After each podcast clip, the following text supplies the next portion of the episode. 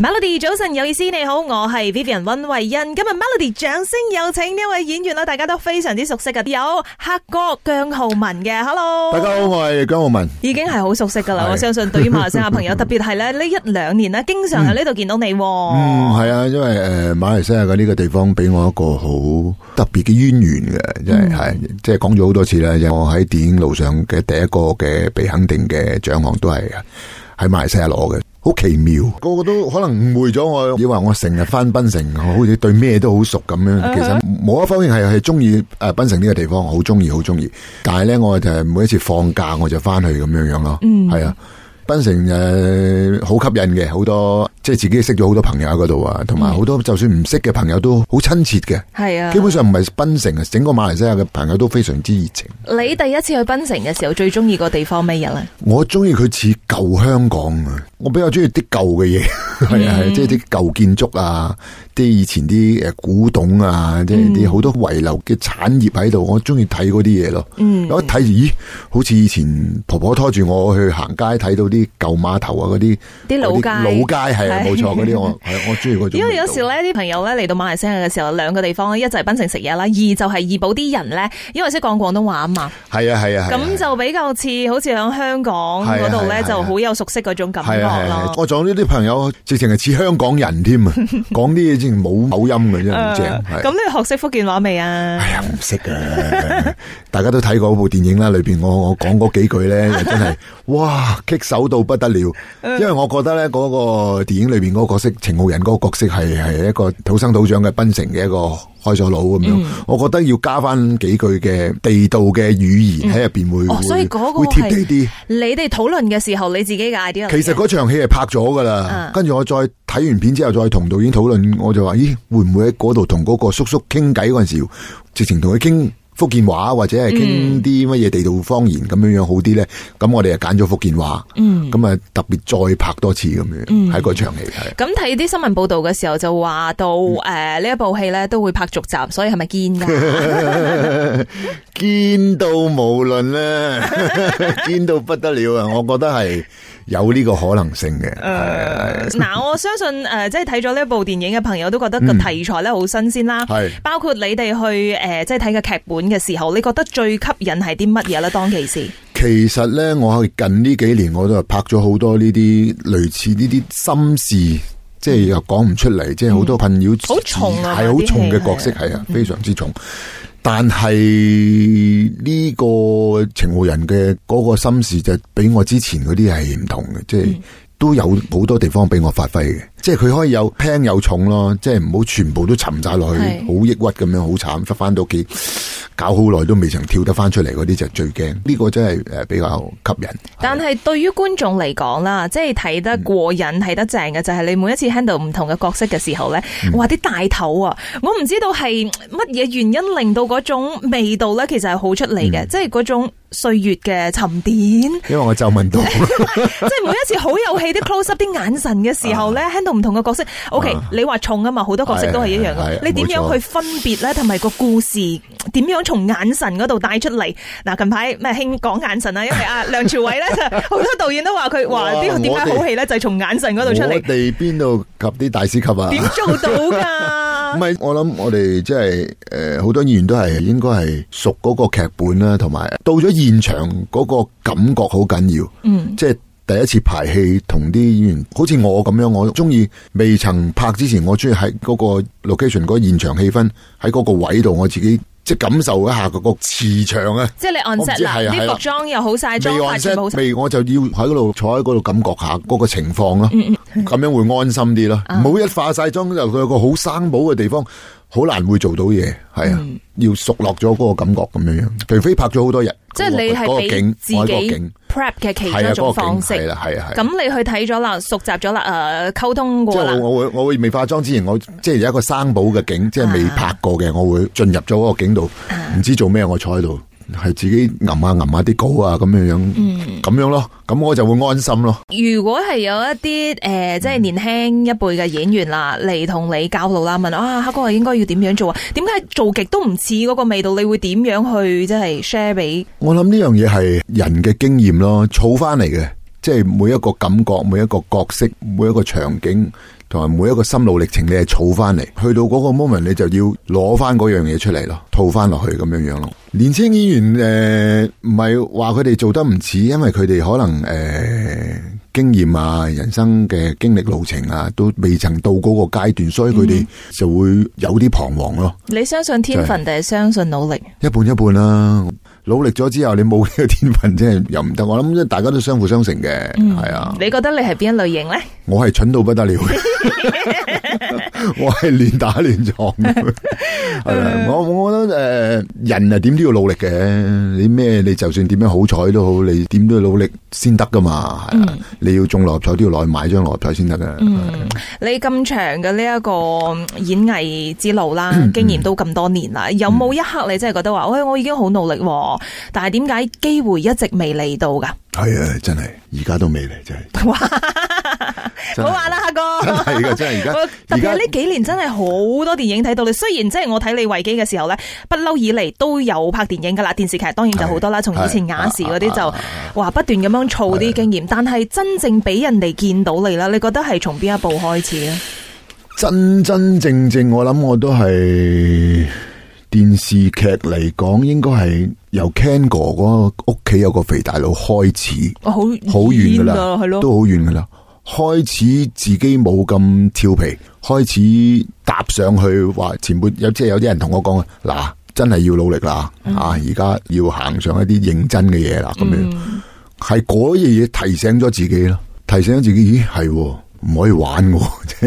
即係之前嗰啲小朋友入行嗰陣時，輕即係佻係啊，餐揾餐食餐餐清咁，係嗯都唔知啊呢行係咪真係啱我噶咁樣。但係唔啱唔啱都咁多年咯喎，嗰陣時初初踏入簽第一份電視合約嗰陣時，俾三年自己啦，唔得就繼續出去渾渾噩噩啦。你嘅得唔得係賺到錢，定係攞到獎，嗰陣定係得到人哋嘅肯嗰定？陣時係需要賺錢嘅時候咯，即係嗰陣時係需要誒揾食嘅。係即系唔好理咩嘢理想啊，冇理想嘅嗰阵时就為揾食嘅啫。咁行下行下，真係嗰部劇開始行下，開始覺得诶、呃真係自己適合呢一行嘅。其實我成日都講，每一個人每一個階段，你會自己好自然會去到嗰樣嘢嘅。就算你點樣唔識去揀都好啦，你去到嗰階段，你自然會行到嗰度，咦，好奇妙嘅，自然會揼揼冚嘅。去到嗰個階段，啪，你會諗到嗰樣嘢要做嘅，即係要做嘅啦。係啊，我講嘢好渣。唔 即係唔講係嘢，我我喺度思考緊，你明唔明啊？我明，但係唔係每一個人都係可以好幸運係揾到嗰樣嘢。係如果啦，一個人嗯行下，無論係人哋同你講話啱唔啱你點，最緊要係你自己。冇錯啦。如果唔係，係。你撞嚟撞都撞唔到嗰條係路啊出嚟，行好多冤枉路噶啦。同埋咧，嗰種矛盾同埋嗰種撞擊咧，係會來自你嘅內心冇，錯同埋你需要做呢樣嘢。但係我內心覺得話，啊誒硬係唔啱喎，所以人就會唔開心就係，因為佢冇升到，冇合到嗰樣嘢。啊啊冇錯啦，成日都好似鬱鬱不歡。而家就好多年輕人就話：，唉，我係咪懷才不遇啊？點點點啊！即係嗰只咯，係咯。嗯，如果真係有一個後輩嗱走嚟同你講，我一直好似揾唔到自己條路，應該要點行？甚至幾個乎階段嘅。由第一次撞到谷峰爺爺同我講，僆仔，即係好再早期啲嘅啦。谷峰爺爺係排隊啦，排隊梗輪到你嘅。咁嗰陣時開始我就都係模模糊糊都識得，哦係咩要排隊，開始有呢、個。以前就話排隊一排定隊會輪到係啦啫，收尾之後再講，喂唔係喎，有排排喎咁樣係嗯係啊，都仲未好清晰嘅，即係即係唔會俾你好清晰去踏到一條路好乾淨咁行係，你會自己都係摸索摸索摸索咁樣行。即係自己撞下撞撞下撞冇錯啦撞下撞下就撞出一條路再出嚟。講到而家，我都係仲係喺度撞緊㗎，真係㗎，唔係講笑㗎，即係唔係話誒睇到話而家點樣話最佳男配角點點點，人會去到終點會最正嘅，我嗯諗都係繼續行落去，唔會去到最好，係只有更好咁樣。排隊就一定會等到個機係會，但係依家呢一套未必係響依個世代咧，仲係咁行噶咯。你同後生仔女同佢講話排隊係啊，唔同晒做法嘅。而家就係我隨手一機啦，我都可以是但拍啲嘢咁樣俾人哋係見到我啲才華咁樣，但係嗰嚿嘢係係咪可以 last，係可以有幾長久？係咪啊真係有人中意嗰樣嘢咧？嗰一剎那咯，嗰一剎那中意咯，我覺得係。嗯，唔得長久。而家個玩法唔同晒，係。啊係但係近排都見到你上好多啲 YouTuber 啊，係啊啲網紅 啊，啲搞怪嘅片段啊，我覺得又睇到另外一陣嘅黑哥喎。幾得意嘅，原來同佢哋一齊玩嗰啲，係啊啊，好似同一陣間又同嗰班小朋友去嗰啲嘅片咁樣。啊，雖然係話就為咗電影宣傳啦，哦係但係我覺得至少一個喂大前輩诶咁好戲嘅人，可以難得去 cross 唔係 over。你同佢去學到好多佢哋嘅嘢啊啊！你有啲乜嘢收穫好多好多佢哋而家興啲乜嘢？好似譬如我同佢一齊講嘅語言已經唔同晒啦。嗯，我開始跟佢哋講講嗰啲嘢，係啊係啊， 係呢個就係即係每一個時每一個時代代係唔同嘅嘢，冇錯從以前係诶、呃你話啲前輩教你嘅嘢，係同埋依家你又可以即係去傳授翻或者分享翻一啲新嘅啱一輩嘅人都唔同嘅嘢，從佢哋身上都學到唔同嘅嘢啦。係一定嘅，嗯係大家互相咁樣學習。如果唔係講話演員呢一 part 啦，即係講做工啦，嗯即係好多職場上嘅人，頭先你話嗯揾唔到自己嘅出路定係點樣啊？其實每個人係咪真係一定會揾到自己中意做嘅嘢嘅？我諗未必啦，即係即係靠彩數， 中唔中意啊？睇你點樣睇嘅，睇你點樣去擺佢個位，睇你嘅滿足狀況去到邊咯。搵唔搵到真係正嘅，诶、啱自己，哇！呢、個真係我份長工嚟㗎啦，唔會變㗎啦，咁樣樣啊，即係睇你有對嗰份工作有幾熱誠啦。嗯係啦，你對於演戲嘅呢個熱誠接住落嚟啦，仲想要挑戰點樣嘅、唉，呢、個問題一啲戲種 啊、角呢色個問啊？題真係好被動噶，我哋係即係唔係話我哋中意想做，我想做嗰個就即係要製作人佢嘅眼中嘅黑仔，你適合做啲咩？好奇怪，原來佢嘅眼中適合同我眼中係有出入噶喎，你都冇諗過應該會做趣事啦，係嘛？ 冇錯啦， 即係咁。好似第一次，老闆同我講：，我老闆你想同我做咩？哇！我又想拍個警匪愛情點樣有啲咩？嗯跟住老闆答我：做女人啦。咁吓， 做女人呢樣嘢都係 從來都冇諗過，真係撞啊！從來冇諗過。係跟住老闆話做，哇咁啊，俾兩年時間諗諗嗯先，跟住拖下拖下拖下拖下，唔得咯，我要拍咯咁到真正啦，去傾個劇本嘅時候，更加係仔細咁樣傾關於隨事。有冇一啲係你真係喂，我做唔到，我抗拒呢樣嘢，定係你係真係覺得演員係應該全全咁接受啊？喎。翠絲我都話，最後去到年紀，佢哋仲讀緊劇本，我都自己真係淆底啊，嗯，即係話，喂，我真係唔得，做唔到，咁咁係咯你想象出推噶嚟，啦，你想象出嚟覺得話人哋係啊會即唔係中意啊？唔夾咯。我覺得自己做得唔好咁樣咯，收尾真係誒監製啊，佢哋去去同我傾咗好耐啊，嗯跟住去傾偈啊，了解佢哋嘅心事啊，或者有啲甚至乎而家都做咗朋友啊，咁樣嗯，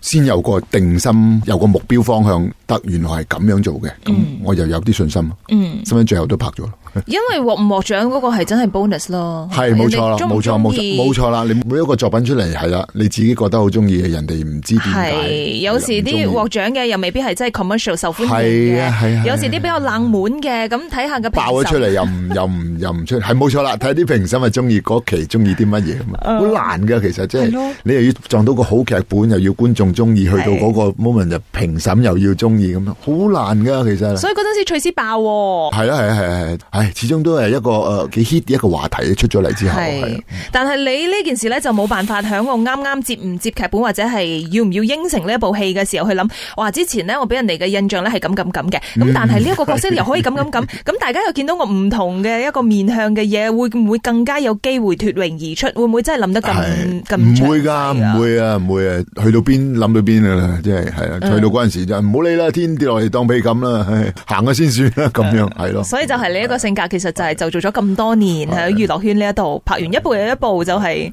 都唔知噶，拍完呢一部都唔知係唔係知 係啊係啊，即係睇下嗰期人哋中意你做啲乜嘢啊，興啲乜嘢，就係嗰排好多中意啲男人戲啊，嗰啲嗰啲咁樣，係咯，嗯。好似部部戲都擺落去都啱啊，咁樣嗯係咯，，你話好多角色咧，近年嚟都好重啊。係啊咁又再加上疫情啦，嗯咁、有時啲誒唉計關卡好討厭又開開閂閂咁樣係啊，啦好。討厭呢個三年疫情真係。係以前咧，你接啲比較重嘅戲嘅時候，你仲可以話哦，咁我去放下假，放鬆下心情，咁係樣啊去下唔同嘅地方。但係嗰幾年係冇啊點過㗎？你由開工都要度埋你隔離嘅時間喎，跟住你仲要隔離三個禮拜，翻去拍兩日或者拍十幾日，跟住翻嚟又要隔離，好嗯多戲唔等得你咁樣樣，所以好多機會都錯失喺呢個疫情裏面咯。嗯，我所收咗幾部中意嘅角色都做唔到。咁你平時夾唔到咧，即係時接間一啲好重嘅戲嘅時候，你會私底下即係點樣去？你話輕鬆翻啊，跳出翻個角色啊，咁樣，盡量去過其他屬於自己嘅生活咁樣。其實都唔使點樣跳出嘅，只要自己平復翻自己咯。嗯我比較諗得係大力少少嘅，即係每個角色我都會諗超越咗嗰個嘅個感覺嘅， O K，會做大即係啲，誇大啲嘅，啊誇大啲去諗先。誇大啲去做咗出嚟先，埋到位再收咁樣樣哦咯。係啊，所以我咧，誒比較自己俾自己心理壓力係重好多。屋企人成日都叫我喂，你我諗你要睇下 醫生，我都覺得係嗯喎，真係真係有陣時真係喺屋企啊，嗰排脾氣大咗啊，好多壓抑啊咁樣樣咯，嗯過條馬路都會喊咗出嚟嘅， 好奇怪，係啊但係呢啲係唔到自己去控制嘅。唔到自己嘅係啊，係啊啲癲癲地咁啊啲演員。 不過最緊要係真係適時咁樣樣去係跳開出嚟啦。真係嘅，好多有啲朋友同我講，有啲誒喂做戲啫，放鬆啲啦，即係有啲前輩演員啊，嗯同或埋者要有啲演員啊擺低個角色，我相。信都唔易啊嘅。因為我自己唔識噶嘛，哇！你哋好容易、喎，你哋哇哇放低，即係輕鬆下啫，係做戲啫嘛。咁我唔得、喎，我要做就可能我即係角嗯色係你嘅一部分啦。係啦，啊即係資質差啲，我冇你哋咁叻啦。我要擺好多嘢落去，沉到自己，砸到自己扁晒，我先至做到嗰樣嘢出嚟。先至帶出嘅感覺好逼真咁係嘅啊係啊感係啊覺，因為個所以係咯角色就係你，你因就係個為因為角色我我覺得，咦，我做咗幾次，人哋觀眾都接受我呢樣嘢嘅，嗯我覺得咁咪啱咯。嗯即係每一個演員嘅做法唔同啫，其實大家都冇咩演技嘅，係個演出方法嘅啫。嗯即係自己點樣控制自己，點樣調自己嘅演出方法，嗯做得好，做得啱唔啱係觀眾話事咯。係。觀眾話覺得你好睇咪好睇咯，不過無論如何，演員都係被動噶嘛，絕對係被動。啊好被動噶好被嘛，動所以都會睇下你而家呈現到啲乜嘢感覺俾嗯人哋咁啊。冇錯。咁你唔驚即係不斷咁樣演啲好重嘅戲，跟住啲笑片啊、啲輕鬆劇，咁其實就唔喂揾都我咯想， 我都想演嘅 喎，我都想輕鬆下廢下，冇人揾我演廢嘢而 家。賀歲片有啦啩。但系肺嗰部分唔喺我度啊嘛，喺德榮度啊哦 嘛，真係激死你！我 O K request 下，我同導演講：，喂，你喂喜劇嚟係嘅，咯，啲喜劇部分喺晒人哋度，我對喺度成又係你咁樣， 又要喊嘅，搞乜嘢？嗯到最後啦，有冇一句說話咧，想帶俾自己又好，或者帶俾我哋嘅聽眾又好，你祝願呢，二零二四年更加好。 梗係，我覺得二零二四年點都要大家一定要更加好噶啦，真係嚟緊咩唔開心嘅嘢，咩嘢唔順嘅嘢，全部都飛走晒噶啦，大家一定順到不得了。係一定要有呢一個信念。好啊最緊要就係繼續支持姜浩文黑哥嘅電影。多謝大家，今日非常之多謝晒黑哥同我多哋謝晒傾咗咁多多謝晒，thank you，多謝，多謝晒。